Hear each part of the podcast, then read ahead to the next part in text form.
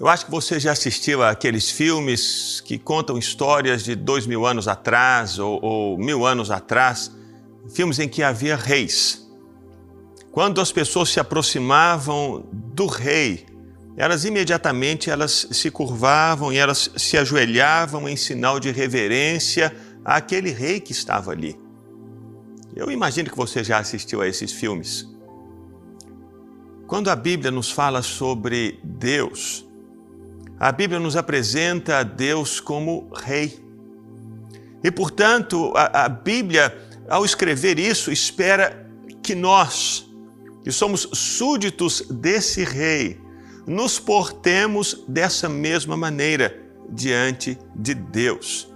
Como pessoas que se ajoelham em reverência a Deus, que é o Rei de todos os reis. Essa é a imagem da Bíblia sobre Deus, é dessa maneira que a Bíblia nos fala sobre Deus.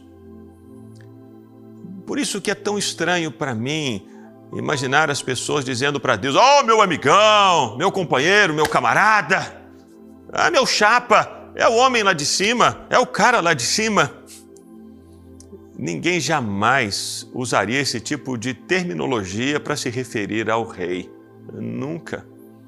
Se alguém se referisse dessa maneira ao rei, essa pessoa muito provavelmente seria retirada da presença do rei por irreverência. Mas porque nós vivemos numa cultura democrática, de liberdade, nós imaginamos que podemos tratar Deus com essa mesma democracia. Não é assim.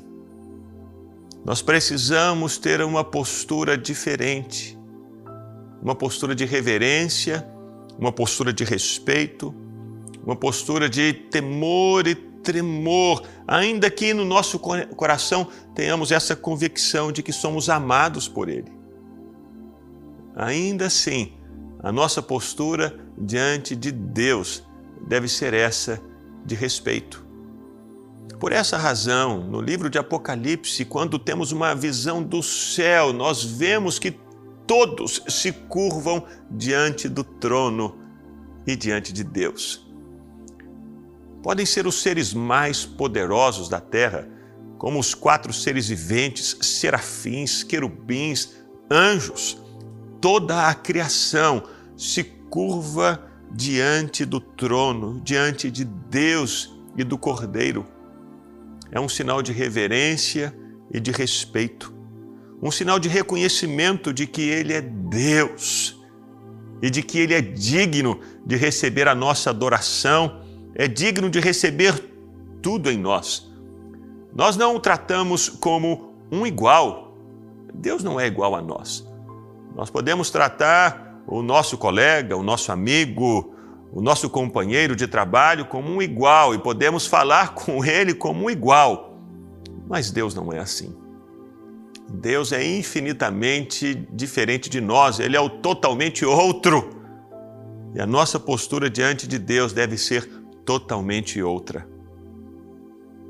Há vários anos atrás, a Ana gravou uma canção chamada Diante do Trono. E nessa canção ela nos ensina e nos lembra de que a nossa postura diante de Deus deve ser essa de respeito, de temor, de tremor e de reverência. Por isso a canção diz: Eu me prostro diante do trono, eu me prostro diante do Rei.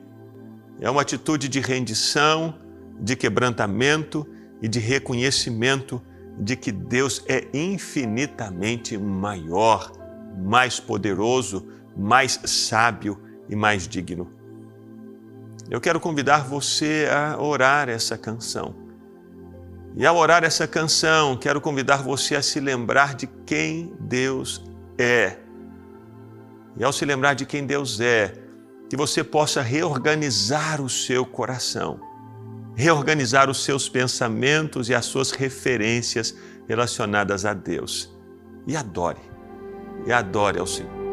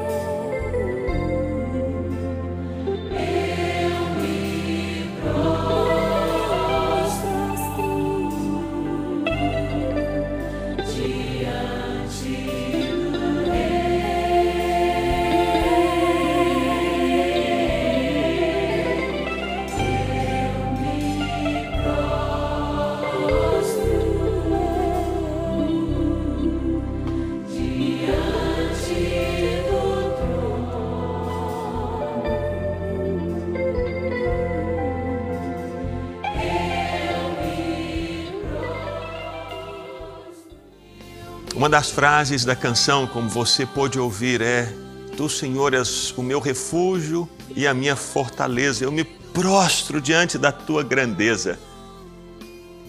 Essa era a convicção das pessoas quando elas se curvavam diante dos reis. Elas sabiam que o rei era infinitamente mais poderoso e mais forte e aquele que poderia protegê-las e colocá-las em segurança. Quando nós nos curvamos diante de Deus, essa é uma das declarações que fazemos. Deus, o Senhor e somente o Senhor pode me proteger. O Senhor e somente o Senhor pode me guardar e me cercar e me colocar em segurança. Quando nos prostramos diante de Deus, declaramos também as nossas limitações e a ilimitação de Deus. Declaramos as nossas fragilidades e também o poder invencível de Deus. E declaramos: Deus, Tu és o meu refúgio e a minha fortaleza. Eu só vou conseguir sobreviver no dia a dia da vida, só vou conseguir caminhar no dia a dia da vida e vencer se o Senhor estiver comigo. Por isso, eu me prostro diante do trono.